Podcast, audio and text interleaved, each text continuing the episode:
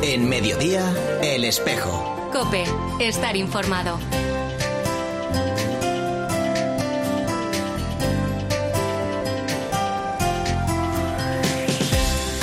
La una y 33 minutos, ¿qué tal? Bienvenidos al Tiempo del Espejo en Mediodía Cope en este 9 de septiembre. A esta hora, como cada viernes, te cuento ya la actualidad de la Iglesia de Madrid. El saludo de Mario Alcudia. Nos sitúa ante una realidad que no siempre en la Iglesia la tenemos todos claros.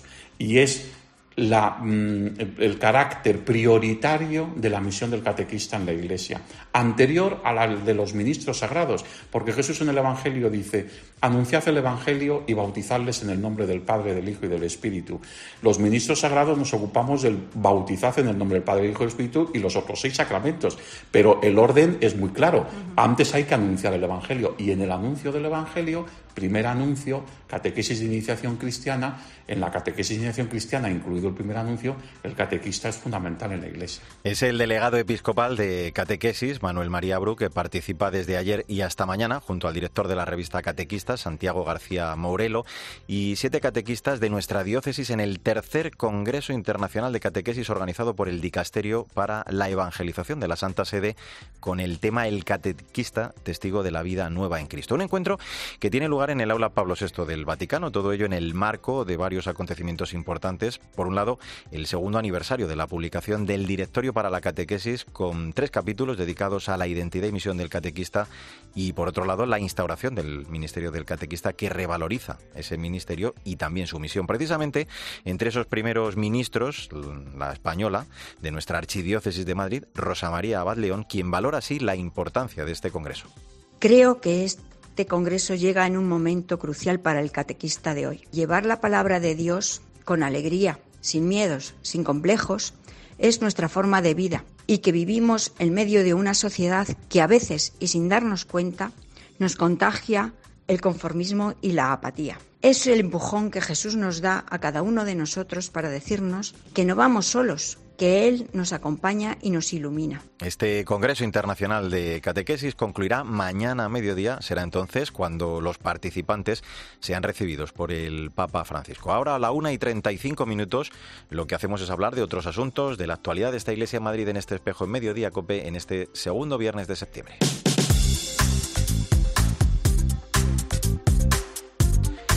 Lo primero es contarte que este viernes la Real Congregación de San Isidro de Naturales de Madrid celebra la festividad de la esposa de nuestro patrón, Santa María de la Cabeza. Con este motivo, la Real Colegiata va a acoger a las 8 de la tarde la solemne Eucaristía. Después se va a poder subir al camarín sepulcral de los santos para venerar sus reliquias y poder ganar la indulgencia plenaria correspondiente a este año santo jubilar, cumpliendo, claro, las condiciones establecidas por la Iglesia.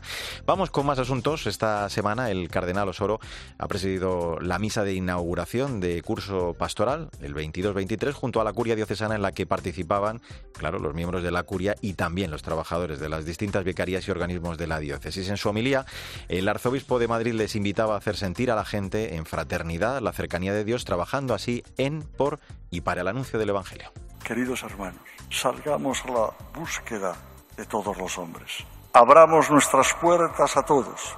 Salgamos a su encuentro hagamos hacerle sentir la cercanía de Dios, la misma que nosotros en el comienzo de este curso queremos tener, donde el mismo Jesús se va a hacer presente aquí entre nosotros, cercano, amándonos y pidiéndonos, id y anunciad el Evangelio.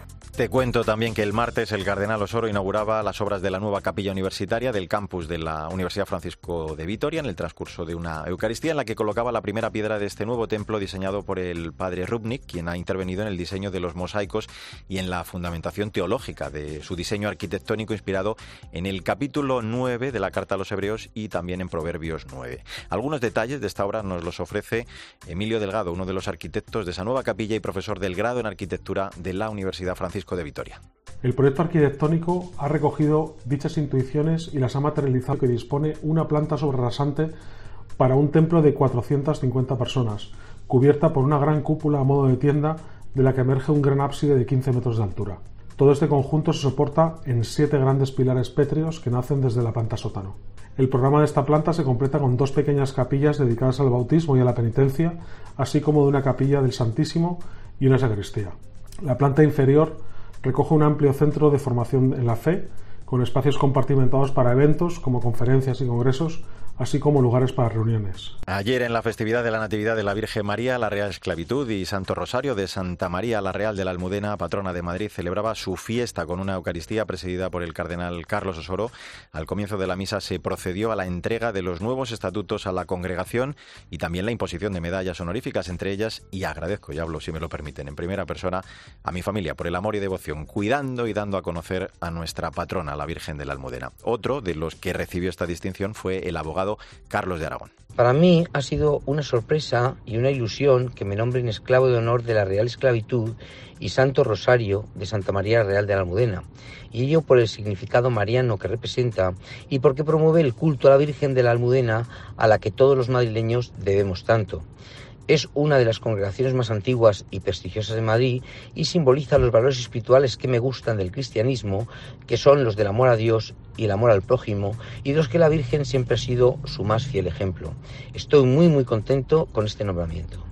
El martes arrancaba en el Centro de Estudios Sociales de Cáritas Diocesana de Madrid la primera de las charlas informativas para hacer realidad otra forma de vivir. En 2021, más de 9.700 personas formaron parte del voluntariado de Cáritas Madrid para ofrecer lo que son y tienen a los más necesitados. Estas charlas son la puerta de entrada de la mayoría de las personas que quieren informarse sobre el voluntariado en Cáritas Madrid. Begoña Arranz es la coordinadora del equipo de voluntariado es la puerta de entrada, como la manera de tener una visión general, una foto de familia de, de, lo que es Cáritas, de cómo entendemos el voluntariado, del abanico de proyectos que desarrollamos, para luego poder mantener una entrevista personal con cada una de, de las personas que asisten. Hubo una participación de más de 50 personas y, y, esperamos eso, ir quedando durante los próximos días con cada una de ellas para, para ver cómo podemos ofrecerles la posibilidad de participar como voluntarios voluntarios, voluntarias. Y un apunte más, la ermita de la Virgen del Puerto acogerá el domingo los actos litúrgicos en honor a la Virgen de la Melonera, patrona del distrito de Arganzuela, que va a presidir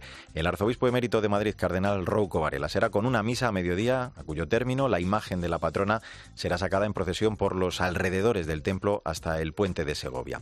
Pues así hemos llegado a la una y cuarenta minutos. Enseguida vamos a hablar de la apertura esta semana de la fase diocesana de la causa de canonización de las misioneras de la Inmaculada Concepción de Pozuelo del Arco, la madre Alfonsa Cabin. Ya mismo vamos a conocer todos los detalles, conocemos a esta religiosa también en Mediodía Cope, aquí en El Espejo. ¿Y tú qué piensas? Escríbenos en Twitter en arroba cope y en facebook.com barra cope. En septiembre. Tiempo de juego. ¡Bravo! Este sábado, Cádiz, Fútbol Club Barcelona, Atlético de Madrid, Celta. Jugando ya fuera. Y el domingo, Real Madrid, Mallorca. Tiempo de juego. Cadena Cope. Y los octavos del Eurobásquet de baloncesto. España, Lituania. ¡Alta España! Y las últimas etapas de la Vuelta Ciclista a España. 3, 2, 1. Y el Gran Premio de Italia de Fórmula 1. Todo esto va a pasar en tiempo de juego. Tiempo de juego. El número uno del deporte. No me digas que no nos lo estamos pasando bien. Paco González, Manolo Lama y Pepe Domingo Castaño. Los números uno del deporte. Llega al final y ha terminado. Es que si pasa algo, tardamos dos horas en llegar hasta aquí. Tranquilo, porque nosotros respondemos en menos de 20 segundos. ¿Ves? Con las cámaras y sensores ya está todo protegido. Así, si alguien intenta entrar a robar o a ocupar tu casa, nos enteramos antes y facilitamos las imágenes a la policía para que puedan actuar cuanto antes. Este verano protege tu hogar frente a robos y ocupaciones con la alarma de Securitas Direct. Llama ahora al 900-666-777. ¿Qué les pasó a sus compañeros? Murieron todos. Voy a subir a su barco. En la soledad del océano. ¿Qué le ha hecho a mi marido? Nadie puede. Tiene que olvidarse de su marido para volver a empezar. Oír sus gritos. Carga la escopeta y ten la mano. Nicole Kidman.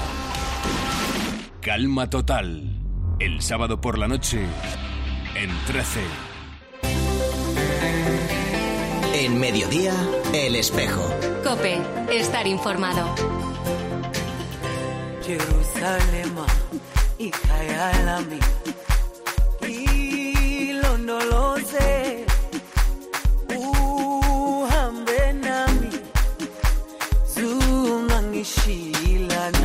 La una y 43 minutos, soy Mario Alcudia, gracias por seguir con nosotros en este espejo de Madrid en Mediodía Cope en este viernes 9 de septiembre. Para la Iglesia en Madrid es un privilegio eh, que una de sus hijas, de nuevo eh, otra hija más de la diócesis de Madrid, que de hecho su sepulcro está en Pozuelo Alarcón, eh, sea propuesta eh, como modelo intercesora para la Iglesia Universal es lo que buscamos con, este proceso. Eh, Madrid es una tierra especialmente bendecida por la santidad. Eh, Dios pues parece que se ha volcado eh, como de forma especial en, en, esta diócesis, regalándonos pues esto, muchos hermanos nuestros que han vivido de forma extraordinaria su fe, su entrega.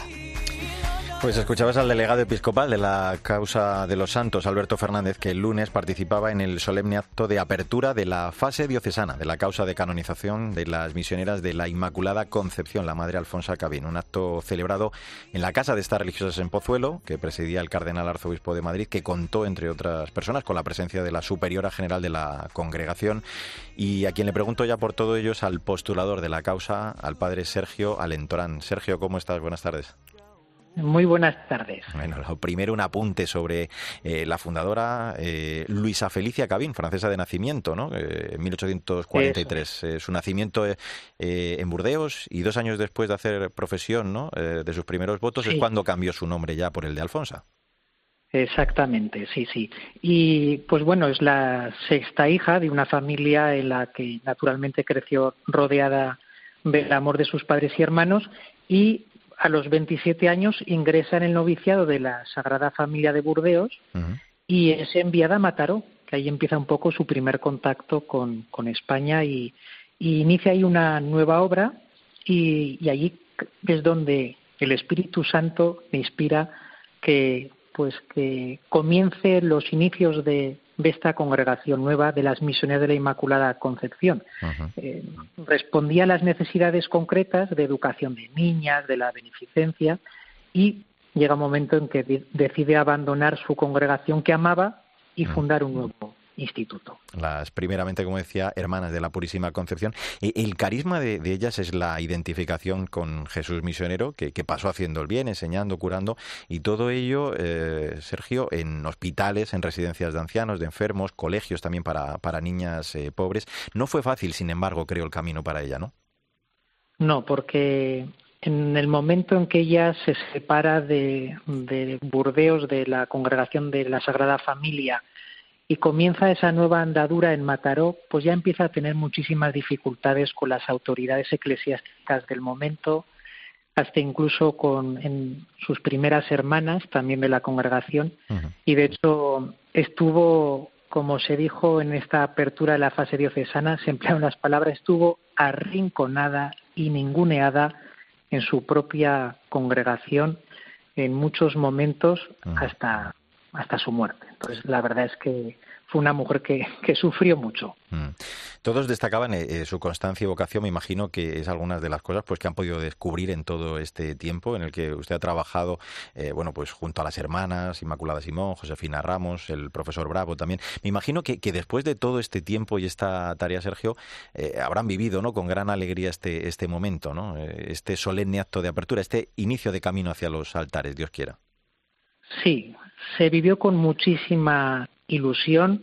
Es una palabra que utilizó el cardenal en varias ocasiones durante este, este inicio de la fase diocesana, este solemne acto.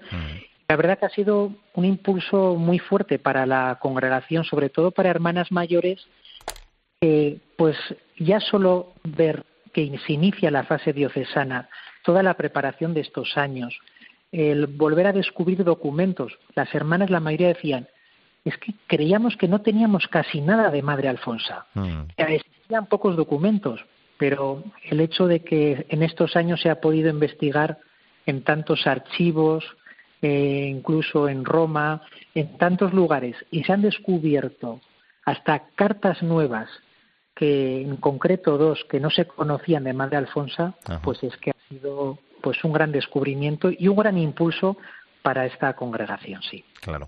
E, esta labor eh, continúa, decíamos hoy, en, las obras que atienden. Hemos hablado antes ya de, de dónde comenzó ella, geriátricos, residencias de mayores, colegios, centros de salud. Están presentes en 14 países y creo que, muchos de ellos son países también de misión, ¿no?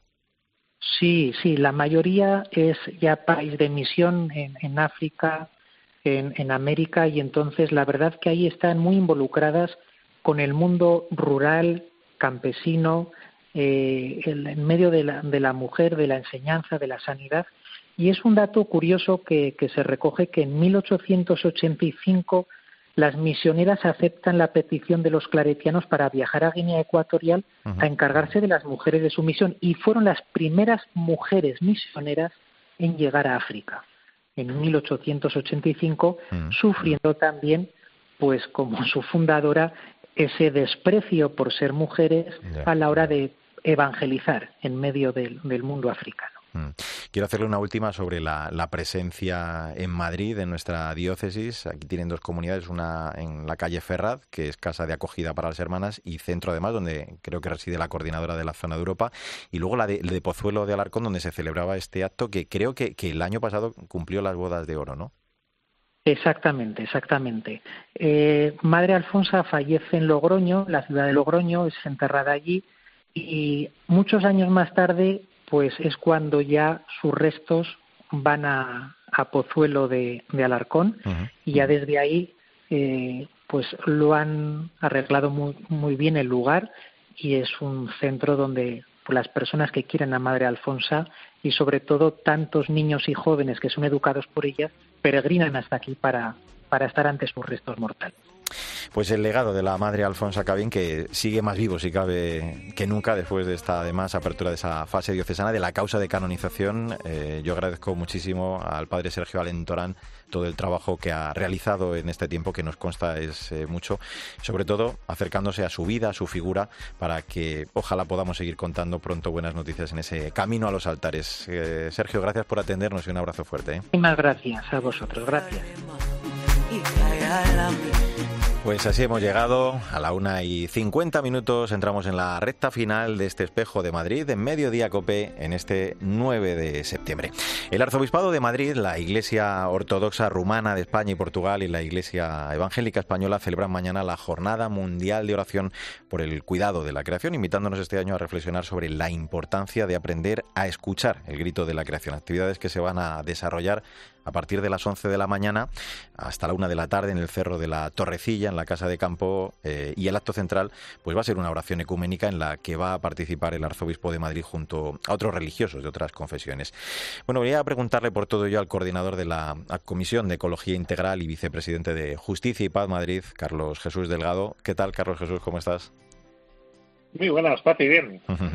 bueno, paz y bien. El lema de este año es escucha la voz de la creación. Como nos recuerda eh, el Papa Francisco, es un momento especial, ¿no? Para que los cristianos recemos y, cuidemos juntos nuestra casa común. Y esto eh, pasa, como dice el Papa, por eh, intentar nuestra conversión para intentar evitar esa catástrofe ecológica, ¿no? Que, que estamos viviendo. Efectivamente, o sea, es un, un momento de gracia a nivel mundial el que todas las iglesias cristianas eh, nos demos este periodo de tiempo de reflexión que además coincide con el inicio del curso escolar y el inicio también de nuestras actividades pastorales después del verano, con lo cual ese replantearse cómo vamos a empezar el curso, cómo vamos a empezar nuestras labores pastorales en las parroquias, desde ese punto de vista de la conversión ecológica es muy importante. Habla el Papa en este mensaje de una espiritualidad ecológica, dice él, ¿no? el que atenta a la presencia de Dios en el mundo natural. Y claro, esto va acompañado, creo que emplea ese término, de un amargo grito ¿no? de la madre tierra. A esto le podemos, eh, Carlos Jesús, poner nombres. Eh, incendio, gases invernadero que se lanzan a la atmósfera. Es muy preocupante ¿no? el maltrato a la naturaleza. Efectivamente, de hecho, incluso nosotros, por desgracia, este verano estamos viendo cómo tenemos una de las sequías más importantes, producida pues, también por el efecto del cambio climático, que como dice Papa Francisco, tiene un origen muy claro también antropocénico que lo acentúa, eh, pero también tenemos los incendios que hemos padecido y que seguimos eh, estando a la espera ¿no? de, todo lo que tenemos ese, ese ámbito de sequía tremendo que se conjuga con el cambio climático y genera estos incendios que son espeluznantes en España como nunca antes los hemos tenido. Pero si nos vamos a otros países, vemos una deforestación del Amazonas en Indonesia, Vemos eh, una sequía en, en, en, Europa, en Suiza, con desaparición de glaciares que son fuentes de agua dulce, que afectan a la agricultura y al ganado. Sabemos cómo nuestro ámbito de confort que conocíamos en Europa, eh, por, por, centrarnos en, en, Europa y no siempre a otros sí. continentes, ¿no? Eh, está mutando, está cambiando hasta el punto que, bueno, yo, eh, parte de mi familia es suiza y os puedo decir que las vacas de los Alpes, que hasta septiembre están pasando a la altura de las montañas, y se aprovecha hasta finales de septiembre. En julio ya las han tenido que bajar porque no había agua en los charcos y los lagos de los glaciares habituales porque mm, se han secado.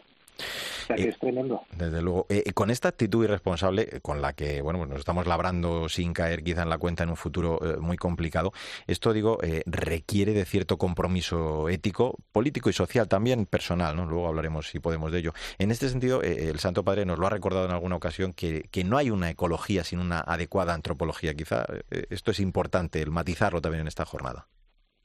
Eso, eso. O sea, hay dos partes muy importantes. Una es entender efectivamente que hemos hecho un, uso de la antropología muy centrado en el ser humano, olvidándonos de la acción de Dios y la creación, ¿no? Pero por otra parte está el consumismo, es decir, cómo cambiar nuestros estilos de vida eh, que, que no so, de los cuales no somos conscientes de los efectos que tienen en, no solamente en, el medio ambiente, sino en otras personas de otros países. Esto la Iglesia Católica siempre lo hemos tenido muy a mano, incluso desde Cáritas, Justicia Manos Unidas, con campañas de austeridad. Uh -huh. Entonces, en el fondo no estamos hablando de algo distinto o novedoso de Papa Francisco, sino que es algo que la doctrina social de la Iglesia ya desde San Juan Pablo II y, post y anterior, mucho anterior, ha venido eh, alertando, ¿no? O cambiamos nuestros estilos de vida uh -huh. o al final vamos a sufrirlo. Claro. Esto pasa, decimos, eh, por los políticos, por las empresas, evidentemente, que tienen una gran responsabilidad, pero también por esa eh, base ética, por nuestra parte, ¿no? Un poquito de responsabilidad de todos. Eh, en el fondo, pues cambiar nuestros estilos de, de, vida, consumo. A veces somos un poco egoístas, ¿no? Que, que no somos capaces de, de, hacer o pensar en, en ello. Eso es. Si os fijáis, los objetivos del milenio anteriores eh, fueron unos objetivos que a nivel de Naciones Unidas se plantearon y se lograron de reducción de la pobreza a nivel mundial, porque la acción era desde los países ricos, digamos, apoyando a los países más pobres. Con los objetivos de desarrollo sostenible y con los objetivos Laudato Si de la Iglesia Católica, lo que se pretende es que todos, incluso los países ricos, tomemos conciencia de cómo tenemos que cambiar nuestros estilos de vida. Y ahí está el problema, y es cuando nos piden a nosotros que cambiemos nuestra forma de consumir, de producir, eh, de gastar. Eh, es decir, cuando nos toca el bolsillo, uh -huh. que al final es un gran Dios, uh -huh. Y, y, se nos quita, digamos, los antojos, ¿no? Y dice, no, tenéis que ser austeros. Pero, uh -huh. ¿Cómo? claro. Esto, fíjate, la delantera no la llevan las empresas. Las empresas están más actualizadas y más adaptadas eh, también por subvenciones de Europa y por porque les compensa, digamos, hacerlo, que la ciudadanía que está mucho más dormida. Eh, toda esta jornada de, de mañana eh, nos alienta a, rezar para que, bueno, pues cumbres luego como la COP27 de Egipto, COP15 de Canadá tengan su efecto también, ¿no? Y para lograrlo, decimos, eh, nosotros sabemos que es imprescindible pedir al Señor también el que nos ayude a vivir esta imprescindible ecología integral. Por eso ese acto de mañana que te pediría algún detalle de él a partir de las 11 de la mañana. Pues sí, o sea, lo, que vamos a hacer es juntarnos, como bien decís, de, de ortodoxos, católicos y protestantes para orar. Lo más importante para nosotros desde la fe es empezar desde la oración, ¿no? Y además bajo la promesa de Jesús de que donde dos o tres se reúnen en mi nombre y, y oren, pues se les concederá lo que pidan. Entonces la importancia de la oración es lo primero. Lo segundo también es testimonial, ¿no? Es, es un acto que se tiene en la naturaleza, en lo alto de un monte, pues como ocurre en muchísimos hechos en el Antiguo Testamento y el Nuevo Testamento, ¿no? Subir, uh -huh. elevarse a los montes para rezar a Dios, es recuperar esa tradición de, de, contactar y orar desde la naturaleza. Uh -huh. eh, y lo tercero también es la, el testimonio de hacerlo conjuntamente, ¿no? A, a nivel eh, de unidad de los cristianos, entendiendo que esto es un problema que, como dice el Papa Francisco, o afrontamos entre todos y entre todos buscamos soluciones o, o, por sí solos no podemos. ¿no? Pues está claro. A partir de las 11 de la mañana recordamos en ese Cerro de la Torrecilla en la Casa de Campo en Madrid. Carlos Jesús Delgado, gracias por acompañarnos. Un abrazo ¿eh? y buena jornada. Un abrazo. Saludos.